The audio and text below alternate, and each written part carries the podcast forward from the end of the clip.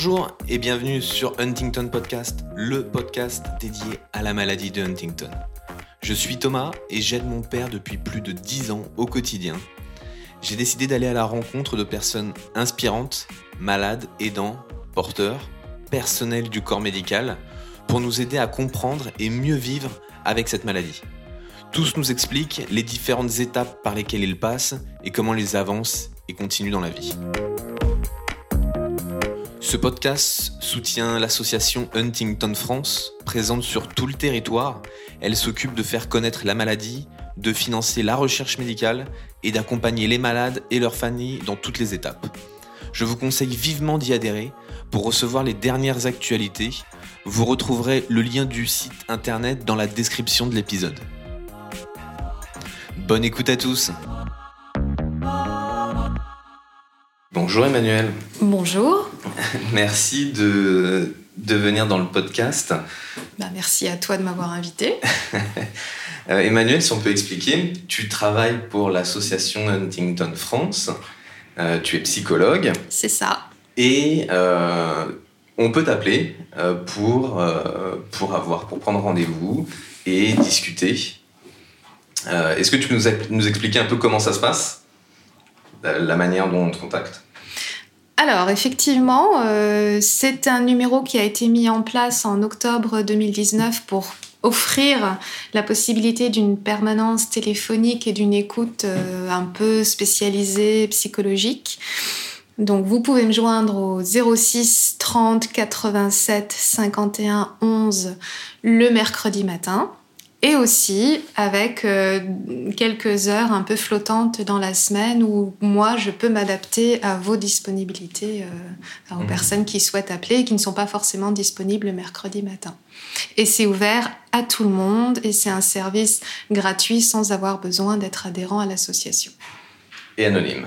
Et anonyme, si vous le souhaitez. si vous le souhaitez.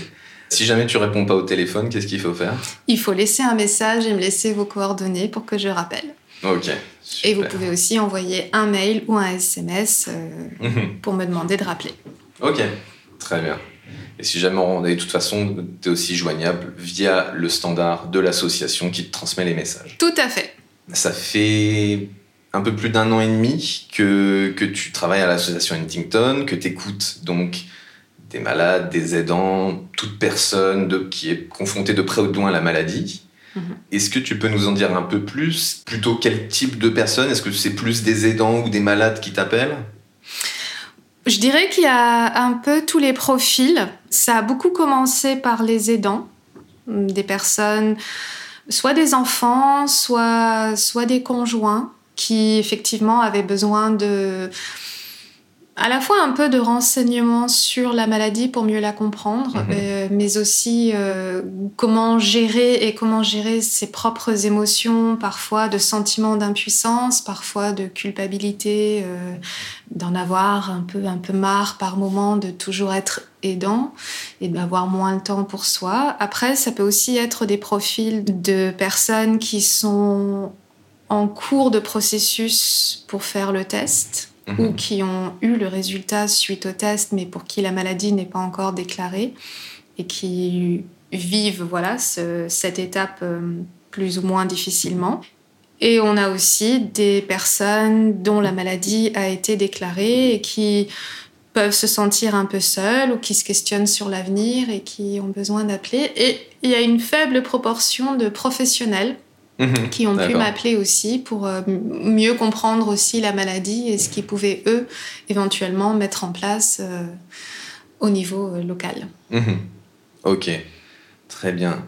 Je suppose que là, durant cette année, parce que là, on, arrive en mars, mhm. au moment où on enregistre, dans quelques jours, donc ça va faire un an que le Covid est arrivé. Est-ce que pendant cette année-là, tu as remarqué des choses particulières? À mon niveau, non. Alors pour avoir discuté avec une psychologue d'un centre expert, elle m'a dit avoir eu plus d'appels, elle, de son côté, pour des personnes qui n'avaient plus forcément les mêmes aides à domicile. Euh, mhm. Donc les choses avaient changé, mais à mon niveau, je dois dire que non. Si ce n'est certains aidants euh, dont les conjoints ou, ou, les parents étaient hospitalisés ou en tout cas euh, en institution et dont les visites étaient du coup limitées, voire seulement en visio et qui étaient très perturbés par ça et perturbés de ressentir la perturbation euh, mhm. du conjoint qui et puis ce sentiment de ne pas pouvoir leur expliquer en fait à eux ce qui se passait. Ouais, dehors. Ouais.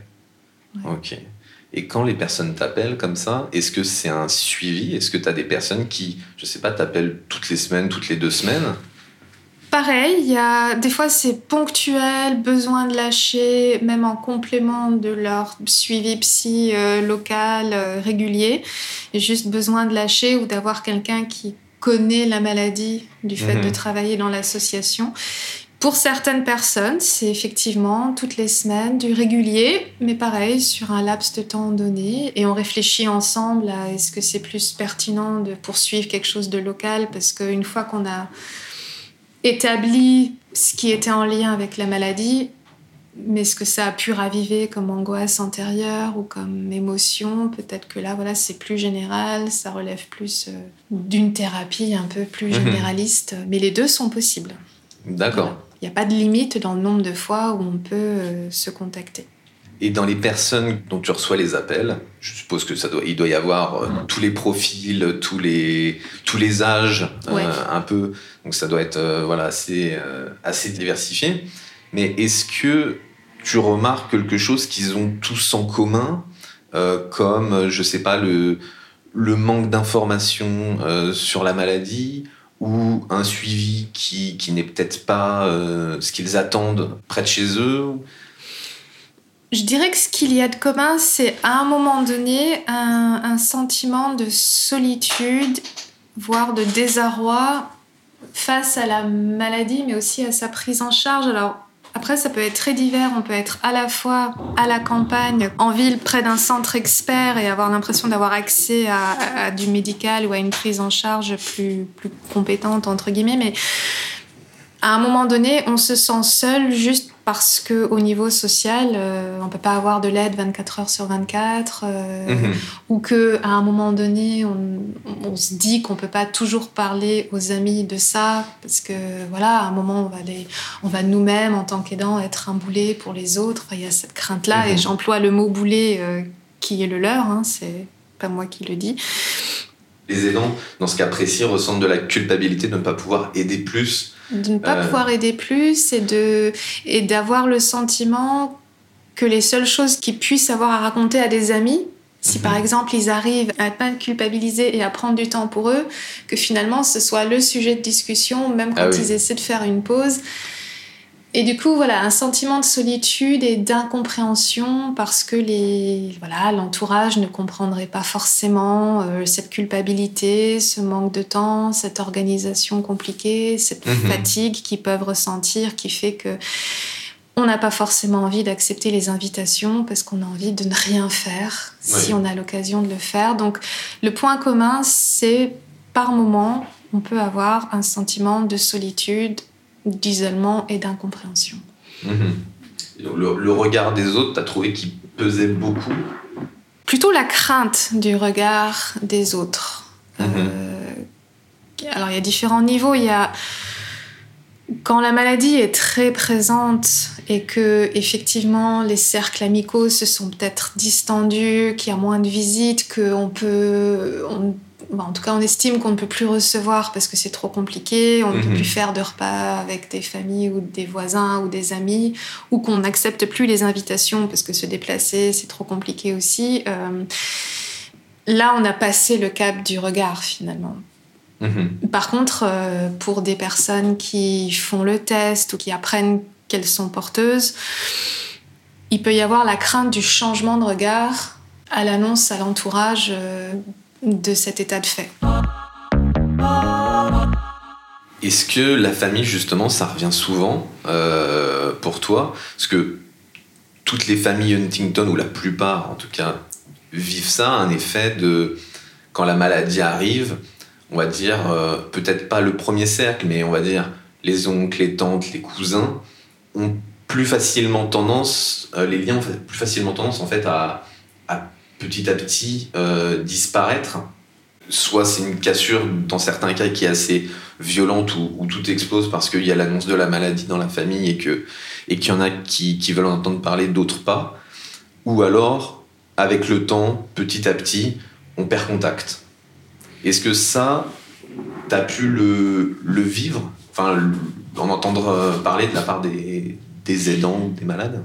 Ça arrive, mais je, je ne généraliserai pas. Mhm. J'ai aussi au téléphone des personnes qui peuvent s'appuyer sur leur famille et, et que le fait de vivre finalement même dans pas le premier cercle mais le deuxième potentiellement la même chose puisque Mhm. d'autres personnes dans la famille peuvent aussi être atteintes et touchées ça peut rapprocher mais effectivement ça peut aussi faire exploser des liens parce qu'encore aujourd'hui la maladie peut être un tabou Mhm. et que des fois, euh, ça devient une révélation de quelque chose qui aurait été caché, euh, même sur la nature euh, du décès d'un grand-père, enfin de choses comme ça. Donc il y a tout d'un coup des secrets familiaux qui, qui, qui sont mis à jour et là, ça crée beaucoup de rancœur, beaucoup de, de conflits et de, et de cassures parce qu'il n'y a plus un élément de confiance. euh, entre les membres d'une famille pour qui ça aura été un tabou. Au niveau, toi, des, des ressources qu'on pourrait utiliser euh, ou que tu conseilles, euh, par exemple, quand quelqu'un vient te voir et que tu sens que ton rôle arrive à une certaine limite, est-ce que tu l'envoies plus vers un psychologue euh, plus local, on va dire, où il pourrait avoir une interaction physique, ou tu le diriges vers, je sais pas, du contenu sur Internet ou autre? Alors, c'est toujours une discussion, hein, il n'y a pas de règle générale, c'est une, co-construction d'une solution si solution est nécessaire. C'est-à-dire que des fois, c'est juste l'écoute qui fait du bien. Des fois, effectivement, c'est si on a besoin d'aller plus loin et que l'écoute euh, s'avère nécessaire mais insuffisante et qu'il faudrait faire un travail plus de fond, ne serait-ce que sur l'anxiété, la gestion du stress ou des émotions, euh, c'est une exploration des ressources antérieures que pourrait avoir la personne. Et des fois, effectivement, les personnes ne font pas forcément un rapprochement naturel entre une solution trouvée à un moment donné pour euh, un stress au travail ou un divorce ou des, événements de vie euh, importants où ils ont déjà utilisé la sophrologie, l'hypnose, euh, la psychothérapie ou le sport, ou voilà, Ouais. des choses euh, aussi euh, autres que, que psy. Et, et finalement, se dire, ah bah oui, j'avais déjà cette ressource-là, elle existe encore. Et en fait, elle peut être transposée dans la situation actuelle. Donc avant de moi, finalement, dire que ce serait bien de voir un psy ou un sophrologue, c'est d'explorer ce que la personne avait déjà comme ressource qui marchait pour voir la Mhm. transposition, euh, si la transposition est possible, et peut-être euh, bah, se dire que ce serait un- un- intéressant de retourner euh, Mhm. vers des méthodes qui ont déjà fait effet à un moment donné. Oui, parce qu'en fait, dans notre quotidien, on fait quelque chose pour nous sentir bien, Ouais. peu importe ce que c'est. Et toi, tu dis de déjà un peu retourner un peu en arrière et de, et de se remémorer Mhm. qu'est-ce qui nous faisait du bien à ce moment-là, Ouais. avant la maladie, avant l'annonce, avant que, on va dire, euh, Oui. euh, ça ressorte. Ouais. Parce qu'on a ces ressources, elles, elles existent encore. Mhm. Et après, euh, une fois qu'on a trouvé ce qui, ce qui nous faisait euh, du bien, mais on va dire que ça ne marche plus aussi bien, est-ce que de se faire suivre régulièrement, c'est quelque chose que tu recommandes même si la personne n'en ressent pas le besoin? Non, pas forcément. En fait, euh, si on rembobine un peu, c'est pas le fait d'être suivi, c'est le fait de ne pas se replier sur soi et de ne pas se renfermer euh, sur des émotions négatives et des croyances, euh, des schémas de pensée délétères parce que négatifs et parce que très horizon restreint. Mhm. Et donc l'idée, c'est vraiment de réouvrir un petit peu les possibilités, d'élargir à nouveau l'horizon des possibles. Et ça, c'est déjà dans l'échange et dans la communication. C'est déjà sortir un peu de soi, de son propre cerveau, de son propre magma un petit peu cérébral. Des fois, écrire, même sans voir quelqu'un, mais simplement prendre un carnet et écrire ce qu'on ressent, pour certaines personnes, c'est déjà une Mhm. ressource.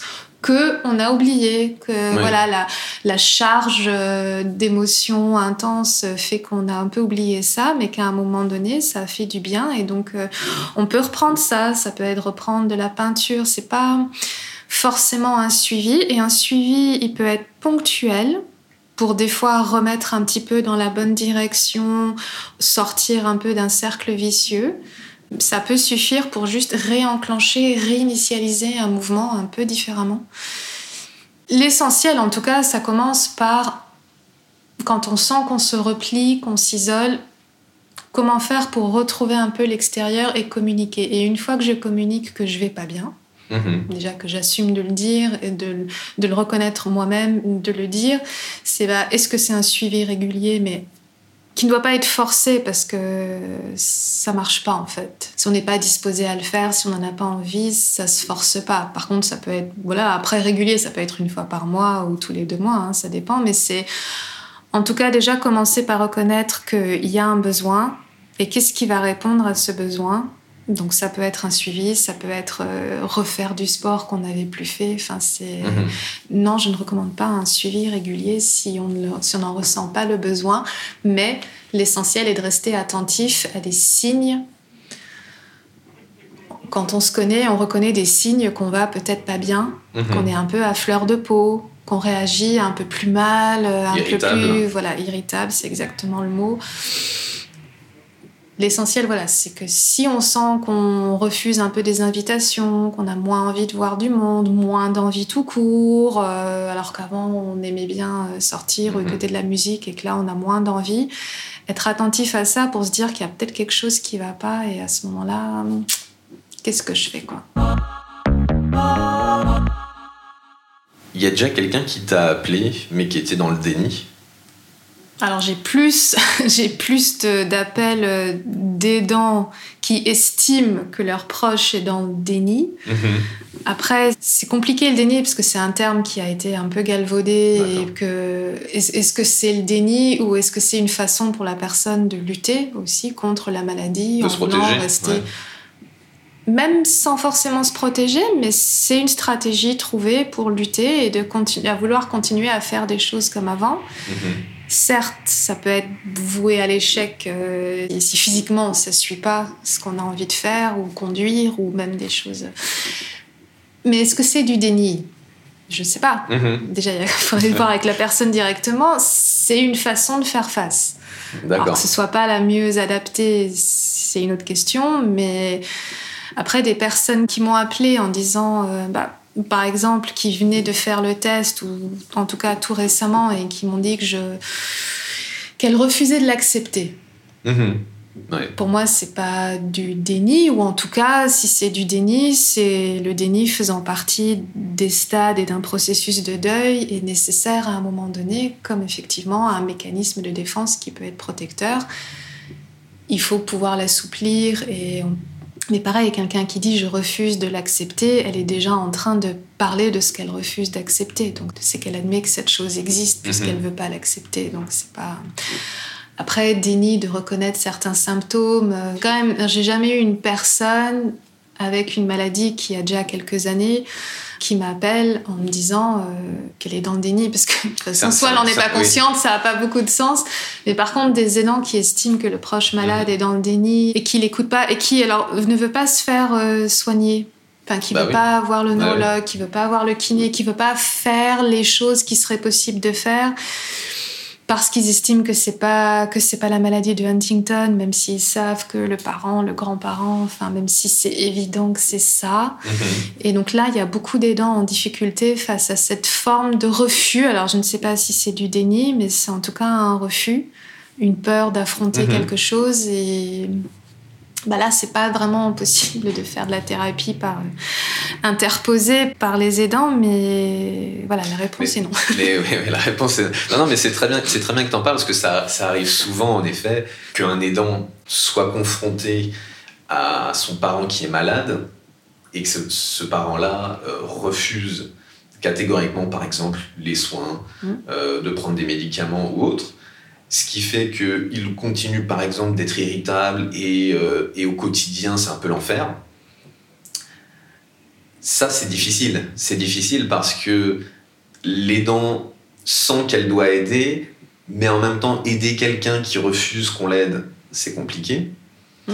Donc, c'est c'est souvent, à mon avis, c'est des choses que tu dois entendre assez souvent une espèce de, de culpabilité parce que elle sait pas trop quoi faire finalement. Oui. Un peu démunie euh, par la situation. Et ça reste des situations complexes pour lesquelles il n'y a pas une solution type ou un, voilà, une stratégie forcément efficace. Et, euh, déjà, le premier point, c'est de reconnaître pour les dents que c'est complexe. Mhm. Pas banaliser, pas lui dire qu'il faut laisser faire. Enfin, voilà, c'est quel équilibre on peut trouver. C'est aussi des histoires de temporalité très différentes entre un aidant qui pourrait aussi vouloir anticiper des choses alors que la personne malade a besoin de temps pour s'adapter, pour accepter les changements. Et qu'est-ce qu'on accepte comme changement ou comme temporalité différente, comme rythme de vie qui va, qui va changer? Je recommande beaucoup le livre de Jimmy Pollard aussi, ne serait-ce que pour comprendre la maladie. Je pense Mhm. qu'un premier point, c'est de mieux comprendre, d'avoir toutes les clés possibles de compréhension et notamment des troubles cognitifs pour identifier les schémas bloquants de communication dans lesquels on peut s'enfermer. Et Mhm. là où finalement tout le monde devient frustré et impatient et ensuite coupable de s'être de s'être engueulé, de s'être dit des choses euh, Mhm. violentes. Mais c'est pas évident. J'ai pas de solution immédiate à donner, si ce n'est effectivement d'en discuter, d'essayer de trouver bah, peut-être des solutions de pause, peut-être être moins souvent ensemble aussi, peut-être euh, peut-être trouver d'autres intervenants ou d'autres personnes qui pourraient. euh, En fait, ce qui est difficile aussi, c'est de demander de l'aide, d'accepter de demander de l'aide pour un aidant, à la fois parce qu'il y a de la culpabilité avec cette impression de ne pas être à la hauteur Mhm. ou d'avoir un sentiment d'abandonner. Et une fois qu'on accepte l'idée finalement euh, légitime d'avoir besoin d'un peu d'aide ou de souffler ou d'avoir un peu de temps pour soi pour recharger les batteries, c'est acquis. Et si c'est pas de l'aide professionnelle, c'est à qui je demande. Les enfants, ils ont leur vie, les amis, ils ont aussi leur vie. Enfin, alors que finalement, on peut identifier assez souvent, il y, a, bon, il y a des personnes plus isolées que d'autres, mais on identifie assez souvent des personnes qui nous ont proposé euh, de l'aide, bah, dis-moi si tu as besoin de quelque chose, et souvent Mhm. on le prend pas au sérieux en disant c'est de la politesse, Ouais. alors que les personnes qui n'ont pas envie d'aider vont pas le dire ça en Ouais. réalité. Mais que les personnes qui le disent n'ont effectivement pas vraiment d'idée précise de ce qui pourrait être Bien sûr. de l'aide. Ouais. Et donc elles ont, elles proposent rien de précis. Et en fait, ces personnes volontaires, si on leur demande quelque chose de précis, comme euh, bah tiens, si tu vas faire des courses, euh, si tu Mm. pouvais en faire un peu plus pour moi et tu me les déposes, et ben j'ai les courses en moins à faire. Ouais. C'est une chose de. Ouais, Ça peut être des choses très simples. Si on a une amie, il y en a peu, mais qui aime repasser. Ou... bah, des fois, des fois c'est ça. Et, et pour avoir travaillé en neurologie, pas forcément Huntington, mais c'est pareil pour toutes les maladies chroniques, évolutives et invalidantes à terme. Forcément, il y a une personne dans l'entourage qui se retrouve avec beaucoup plus de choses à faire qu'avant. Mhm. Et en fait, quand on répartit cette aide sur plusieurs personnes, en ciblant en fonction des affinités de ces personnes, il y en a qui aiment bien faire les papiers, il y en a qui aiment bien faire du ménage, il y en a qui font les courses, il y en a qui font à manger, qui peuvent, de toute façon, vont le faire pour eux, donc ils en font en plus grosse quantité, on congèle, et il n'y a Mhm. plus qu'à réchauffer, et c'est de ça de moins à penser et de temps pour faire la cuisine. Ça soulage en fait. À la fois les personnes qui se retrouvent à aider sont contentes parce qu'elles ont l'impression quand même de faire quelque chose de concret et au moins c'est clair. Et puis si c'est régularisé dans un emploi du temps, on n'a pas l'impression de les déranger parce que c'est suffisamment établi à l'avance, un peu routinier pour que ça intègre leur propre emploi du temps. Et on n'a pas l'impression de cibler et de surcharger une personne parce que finalement Mm. c'est un cercle un petit peu euh, de d'aide informelle qui peut se mettre Ouais. en place et ça peut très bien fonctionner. Et puis souvent, les, les amis ou le, ou le cercle, ils, ils sont un peu démunis, savent, comme tu le dis, pas trop quoi faire. Ouais. Et en fait, eux, ça leur fait plaisir parce qu'ils se sentent utiles d'apporter le- leur petit service, leur petite pierre à l'édifice du quotidien du malade. Donc, euh, en effet, moi, pour revenir sur ce que tu disais, c'est vrai que moi, à titre personnel, avec mon père, c'est tout à fait ce que j'ai euh, trouvé comme solution pour arrêter bah, les, conflits en fait qu'il qui avait pour des, pour des choses au quotidien qui, quoi il voulait pas il voulait pas euh, manger correctement ou ce genre de choses. J'ai réussi à mettre entre lui et moi en fait une aidante, quelqu'un de service à la personne en fait, que j'ai pris avec les heures qu'on peut obtenir auprès de la, de la MDPH, la maison départementale des handicapés. Tout malade a le droit à un nombre d'heures. Et c'est comme ça où, par exemple, pour la prise des repas qui, pour moi, devenait compliquée, euh, qui me procurait de l'énervement, du stress, parce que soit il mangeait trop lentement, moi je travaillais à côté, j'étais dans le speed, et ben en fait j'ai trouvé la solution de faire venir une heure le midi quelqu'un soit qui prépare à manger avec lui, soit qui l'aide, qui est là juste assis à la table avec lui, juste pour, euh, pour manger. Et, toutes ces petites choses, plus la maladie a évolué, plus euh, j'ai fait appel à cette aide. Et finalement, euh, je trouve que c'est là où je m'en suis pas si mal sorti dans la relation avec mon père, c'est que j'ai réussi à prendre de la distance sur des sujets où lui, ni lui, ni moi, par j'avais pas envie de faire sa toilette, mais lui, il a pas envie non plus que je fasse sa toilette. Et voilà, sur ce genre de choses, ça a très bien fonctionné. Et ton exemple est parfait pour illustrer ça, que finalement, c'est pas de l'abandon, c'est pas un échec de la part de l'aidant, et, que finalement, le, temps passé ensemble sera meilleur, la hmm. qualité du temps passé ensemble, plutôt que de finalement s'énerver, de culpabiliser de s'énerver et d'être impatient avec l'autre qui va plus lentement, qui fait les choses. Et donc, finalement, quand on est ensemble, on se consacre à un échange de qualité, à quelque chose mm. qu'on a envie de faire et pas ce qu'on est obligé de faire, comme la toilette, comme les repas, etc. Et ça illustre aussi bien les temporalités différentes euh, qui commencent à émerger sur la lenteur, le ralentissement de la pensée, mais mm-hmm. aussi physique. Et quand effectivement on se retrouve face à des gens qui veulent pas forcément d'aide et tout, mais qu'on arrive à mettre en place un voisin qui vient un petit peu, des fois, il n'y a pas vraiment, c'est pas idyllique et on reste face à cette impuissance et au fait d'être démuni et à ça, mais ne serait-ce qu'avoir des petits trucs en moins à penser. Parce que mhm. des fois, on cherche une grosse solution, alors que c'est peut-être des petites solutions qui vont finalement diminuer la charge mentale, rééquilibrer avec des espaces des petites trouées de respiration mm. et quelqu'un qui vient une heure, et ben on va faire un tour et tout, ben c'est déjà une heure en moins à, être dans la confrontation et on recharge les batteries et ça, ça fait du bien. Mm. Sans avoir trouvé la solution ou une seule bah, solution. moi, avec le recul maintenant, parce que ça, fait, ça va faire une dizaine d'années que j'ai commencé à aider mon père, et ben en fait, c'est exactement ce que j'ai fait. C'est que il y a quelque chose qui me dérangeait, ben, j'essayais de trouver la solution sur ce petit truc qui me dérangeait mm. euh, et qui dérangeait mon père aussi. Et ça a bien été souvent de prendre une, une aide de quelqu'un d'autre, une aide extérieure. Et quand euh, j'ai trouvé que la telle aide ou telle personne pouvait aider mon père, euh, par exemple l'amener chez le kiné, mm. il prenait du temps, il a marché dans la rue, des fois il avait pas envie d'y aller, il fallait le remotiver et tout ça. Moi j'avais absolument pas la patience ni le temps et bah il y avait euh, quelqu'un, une dame qui était très gentille, voilà, qui lui disait bah, si vous voulez on va juste se balader. Et puis au finalement ils allaient juste se balader puis ils terminaient chez le kiné. Donc euh, donc euh, voilà et c'est comme ça en fait je me, me suis rendu compte maintenant avec le recul que j'ai fait ça pour presque tout. Donc en effet ça ça aide grandement. Emmanuel, on arrive à la fin. Est-ce que tu veux rajouter quelque chose?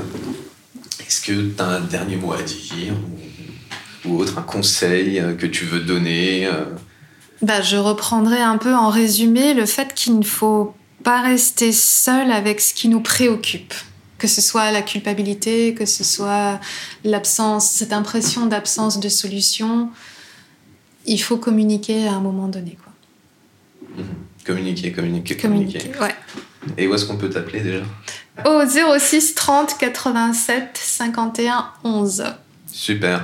Eh ben écoute, je te remercie Emmanuel. Bah, merci à toi Thomas. Et je mettrai dans la description de l'épisode euh, le lien du site internet de l'association où vous pouvez retrouver le numéro d'Emmanuel. Et je remettrai également son numéro euh, en direct. Merci Emmanuel, à bientôt. Merci, à bientôt. Merci beaucoup d'avoir pris le temps d'écouter jusqu'au bout cet épisode. Je vous rappelle que l'association Huntington France est là pour vous et que la meilleure manière d'être informé de la recherche et de la prise en charge de la maladie, c'est d'adhérer à l'association. Merci à tous et à bientôt.